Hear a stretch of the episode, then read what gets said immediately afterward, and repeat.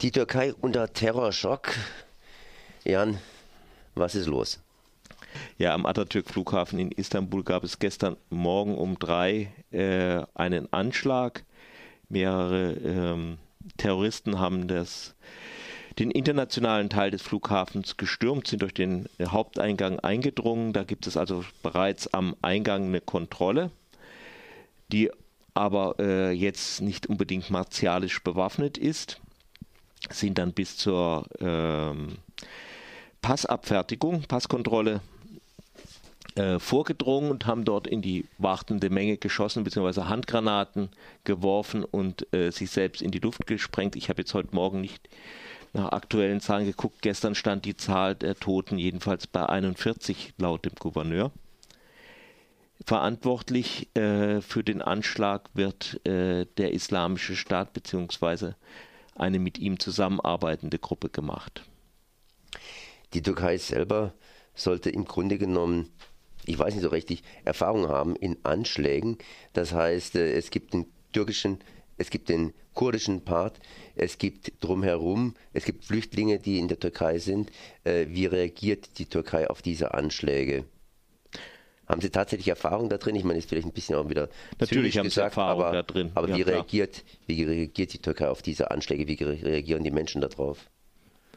Äh, ja, es ist eine äh, ja in Istanbul wohl eine große äh, Depression, vor allen Dingen nach den letzten Anschlägen. Ich weiß nicht nach dem äh, gestern, da habe ich jetzt keine Informationen, aber was man so von Bekannten gehört hat, und ähm, auch in den Medien sind einfach viele Leute gehen nicht mehr, mehr raus, haben Angst. Ähm, anders als bei früheren Anschlägen. Da war vor allen Dingen dieser letzte vom islamischen Staat äh, gegen, hauptsächlich gegen eine israelische äh, Touristengruppe in ähm, Beolo, so diesem Vergnügungsviertel von, von Istanbul, das äh, wohl ziemlich den Leuten auch Angst gemacht hat. Ähm, ja, Istanbul ist sehr depressiv von diesen Anschlägen. Wie reagiert der Staat darauf? Wie wird das Ganze aufgearbeitet? Äh, der Staat hatte eigentlich äh, Terrorismus eigentlich gleichgesetzt mit PKK, kurdischer Terrorismus und da alles reingeschmissen, was irgendwie äh, zu sehr nach Opposition roch, vor allem nach kurdischer, aber auch nach anderer teilweise, zum Beispiel Parlamentsabgeordnete und so weiter. Und das ist alles so, so dieser Terrorismusbegriff. Und den, die jetzt eigentlich diese Anschläge hauptsächlich machen, also vor allen Dingen die sehr blutigen, die PKK macht auch Anschläge, aber meistens auf Sicherheitskräfte, wobei dann allerdings äh, auch keine Rücksicht auf irgendwelche Passanten genommen wird. Und ähm, diese Isla der Islamische Staat galt lange Zeit nicht als äh, Terrororganisation, beziehungsweise das wurde wohl irgendwie gesagt, dann aber wieder heruntergespielt. Es gibt Äußerungen aus der Politik, dass es äh, die, dass es ja eigentlich äh, gar keine Terroristen seien. Es hängt zusammen mit der Gesamtausrichtung der Politik der AKP-Regierungen die es mittlerweile gab. Und zwar so vor mhm, so sechs, sieben Jahren vor allen Dingen kam der äh, damalige außenpolitische Berater, spätere äh, Außenminister und äh, Regierungschef Ahmed Davut Olo mit seinem Konzept her des ähm, ja, äh, der Verbindung zwischen den, diesen zwei Welten, einmal dem der westlichen Welt und dieser anti-westlichen islamistischen Welt. Das heißt, die Türkei sollte als Mittler Beziehungen zu beiden haben und nahm das auch als ein bisschen auch als Ausrede, um sich mit äh, enge Beziehungen zu Gruppen ha zu haben, die aus dem islamistisch-sunnitischen Spektrum kommen, also Hamas und Muslimbrüder zum Beispiel. Und es sah damals ja auch so aus, als könnten die den arabischen Frühling beerben und kämen jetzt überall an die Macht. Äh, dieses außerdem hat die äh, AKP als konservativ-islamische Partei auch so eine gewisse ja, Feeling für diese Gruppen. So, die sind für die auch Freiheitskämpfer. Das ist so ähnlich wie wir in Europa äh, uns leicht mit linken Freiheitsbewegungen in Südamerika identifizieren, dann da auch nicht so genau hingucken, äh, was die jetzt so überhaupt alles machen, ob das alles so toll ist. So hat die, die Basis der Partei also so ein strenges äh, Gefühl, dass die dass immer die, die Muslime unterdrückt werden, die sunnitischen Muslime muss man dazu sagen, weil das ist, äh, weil die Schiiten sind in der AKP äh, praktisch nicht vertreten.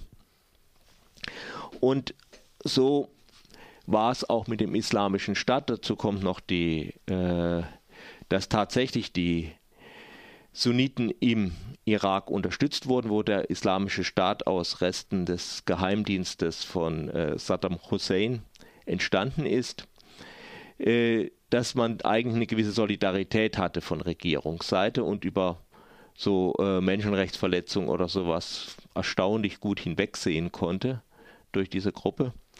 Dieses Verhältnis wurde auch nicht dadurch gestört, dass das äh, türkische Konsulat in Mosul besetzt wurde von den, vom Islamischen Staat nach der Eroberung Mosuls, dass über Monate das Personal dieses Konsulats als Geiseln gefangen wurde. Das war sogar eine gute Ausrede, um nichts gegen den Islamischen Staat zu machen.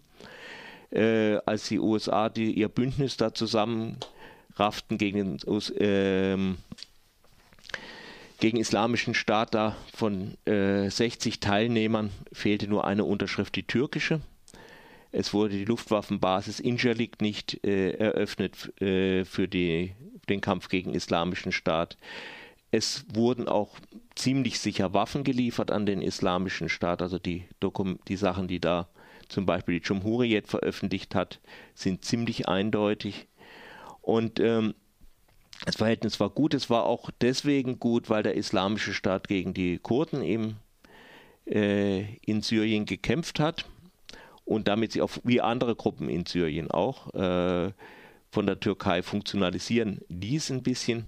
Das Problem war aber, dass die, dass, das, äh, dass der Islamische Staat die äh, von den USA un, äh, massiv unterstützten Kurden nicht besiegen konnte in, in Syrien und damit als Instrument in dieser Frage ausfiel. Jetzt mit dem, vor einem Jahr mit diesem Krieg, der da ausgebrochen ist, wieder mit der PKK. Und so war diese Kurdenfrage jetzt für, für Erdogan ganz oben. Der wollte, der will dieses Kur, diesen dann kurdischen Staat nicht haben, aber er hatte kein Instrument dagegen vorzugehen. Und der islamische Staat hatte in diesem Punkt sich nicht als effektiv erwiesen. Und nun versucht er halt andere Fühler auszustrecken. Zunächst mal wurde das gemacht, indem über türkisches Gebiet äh, islamistische und äh, turkmenische äh, Milizen äh, in das Gebiet geschleust wurden, die da einen Zwischenpuffer äh, errichten sollten auf syrischer Seite, damit sich die beiden kurdischen Gebiete nicht vereinen können. Dieser Puffer wurde aber auf Kosten des islamischen Staates errichtet und brachte Türkei noch mehr in Konflikt mit dem islamischen Staat der anfangs äh, Anschläge in der Türkei vor allen Dingen gegen die kurdische Opposition gemacht hat, wie der große Anschlag in äh, Ankara, bei dem 102 Menschen gestorben sind, eine Friedensdemonstration am 10. Oktober letzten Jahres, woraufhin äh, damalige Ministerpräsident Ahmed Davutoglu sich nicht enthalten ko äh, konnte zu sagen, das ja um, eigentlich das ihnen äh, Stimmen bringen würde, dieser Anschlag. Weil das Chaos, da strömen äh, dann viele Leute zu äh, der Partei, die sie für die stärkste halten, um irgendwie Schutz zu haben gegen diese Bedrohung. Und es gab ja dann auch diesen Anschlag gegen Berliner Touristengruppe in Sultan Ahmed, da beim Deutschen Brunnen in Istanbul, weitere Anschläge auch in Kayseri, wo eigentlich ganz klar war, die mittlerweile zielt der islamische Staat auf äh, Touristen. Er bombardiert auch über die Grenze mit Raketen äh, den Grenzort Kilis. Ähm, es ist so, dass es eigentlich der AKP überhaupt nicht recht sein kann, was die machen. Und trotzdem ist kaum etwas äh, geschehen gegen den islamischen Staat. Äh, er wurde dafür kaum zur Rechenschaft gezogen, weil das ja diese Frontstellung gegen die Kurden ein bisschen durcheinander gebracht hätte.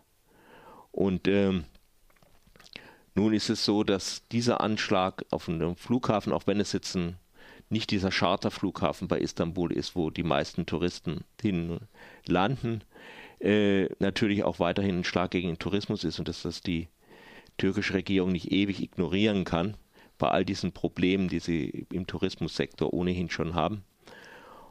Ähm, ja. Ja, das heißt, äh, der türkische Staat, sprich äh, Präsident und so weiter, äh, die unternehmen nichts gegen diesen Terrorismus, sondern nehmen ihn irgendwie hin? Oder äh, weil, weil ja jetzt der IS praktisch in der Türkei selber operiert mit diesen Anschlägen. Ja, das tut er schon eine ganze Weile. Also es, also, es wird schon irgendwas gegen ihn unternommen, das denke ich schon, das auf Sicherheitsebene. Aber ähm, das Problem wird immer noch so ein bisschen ja, fast schon wohlwollend behandelt, mhm. muss man sagen. Also auch wenn man jetzt so die Äußerungen von Politikern dazu nimmt, da geht es immer sehr rasch, aber man muss gegen alle Terroristen was machen und dann stehen plötzlich wieder nur die, die, die Kurden da, die man ja also durch diese Kampagne da in äh, Kurdistan, also verstörten Städte und enteigneten Städte auch äh, ja die Leute eigentlich auch noch weiter in den äh, Terrorismus äh, treibt. Also ich bin jetzt kein absoluter Fan der PKK weit entfernt, aber wenn man sieht, was da vorgeht, mh, hm, äh, da schafft man sich das nächste Problem. Aber machtpolitisch ist es so, dass halt diese Frontstellung den türkischen Nationalismus äh, zu funktionalisieren, um vielleicht doch, um doch noch irgendwie eine Mehrheit für das ja, Präsidialsystem von äh, Erdogan durchzukriegen. Das ist, scheint irgendwie so das einzige politische Ziel sein und dass der, dass der islamische Staat da rumbombt, das ist lästig,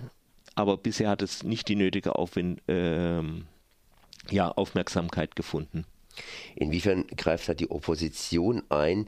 Das heißt, kann sie da irgendwas machen? Ja, es gibt also äh, natürlich wird das wird das von der Opposition kritisiert, also ähm, aber äh, die Sie haben das, ja keinen Einfluss. Ja, ja, können Sie das in die Zeitungen reinbringen? Oder wird da die Zeitung entsprechend auch unterdrückt, dass die öffentliche, öffentliche Publikation von solchen Sachen? Also das Erste, was nach so einem Anschlag äh, geschieht, ist, dass ein Veröffentlichungsverbot verhängt wird, gerichtlich, also halt beantragt im Schnellverfahren. Äh, das Verbot ist äh, ungefähr gleichzeitig mit den Ambulanzen oder ein bisschen vorher da. Und dann wird die, äh, danach dürfen nur noch offizielle Verlautbarungen veröffentlicht werden dazu. Das wird von den Medien so auch mal ein bisschen umgangen, aber ein Großteil der Medien gehört ja mittlerweile äh, Geschäftsleuten, die mit dem Staat Geschäfte machen und sich die Zeitung oder ihr Fernsehen äh, vor allen Dingen dazu halten, äh, ein bisschen Propaganda zu machen, damit sie ihre Aufträge im Bausektor, Energiesektor oder sonst wo kriegen. Das ist ein das hat nicht mit der äh, AKP angefangen in der Türkei, aber Erdogan hat das ein bisschen perfektioniert, dieses System. Und ähm, da ist egal, äh, was passiert, die schreiben immer einen freundlichen Kommentar. Und wenn man eine Weile sitzt und sich was überlegt, dann findet man was. Und die Regierung selber, ich meine, Anschläge sind natürlich was Schlimmes. Wird es dann instrumentalisiert, so wie bei uns zum Beispiel, indem man hingeht und sagt, weitere Repression, mehr Polizei, mehr Kameras, mehr alles Mögliche?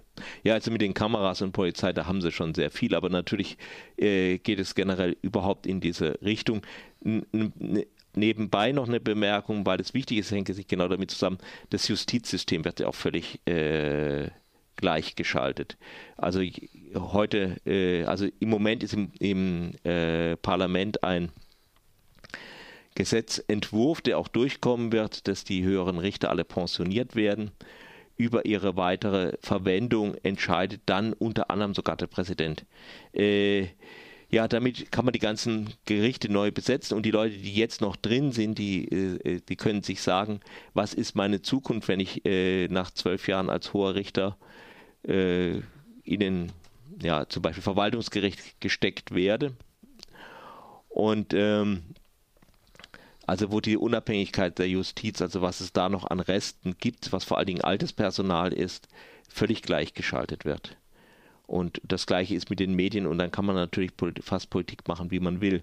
Äh, es kommt schlecht an bei vielen Leuten, aber irgendwo in Anatolien, da kriegt man doch noch Stimmen. Das war Jan Ketmann zu den neuen Anschlägen in der Türkei. Ich danke mal.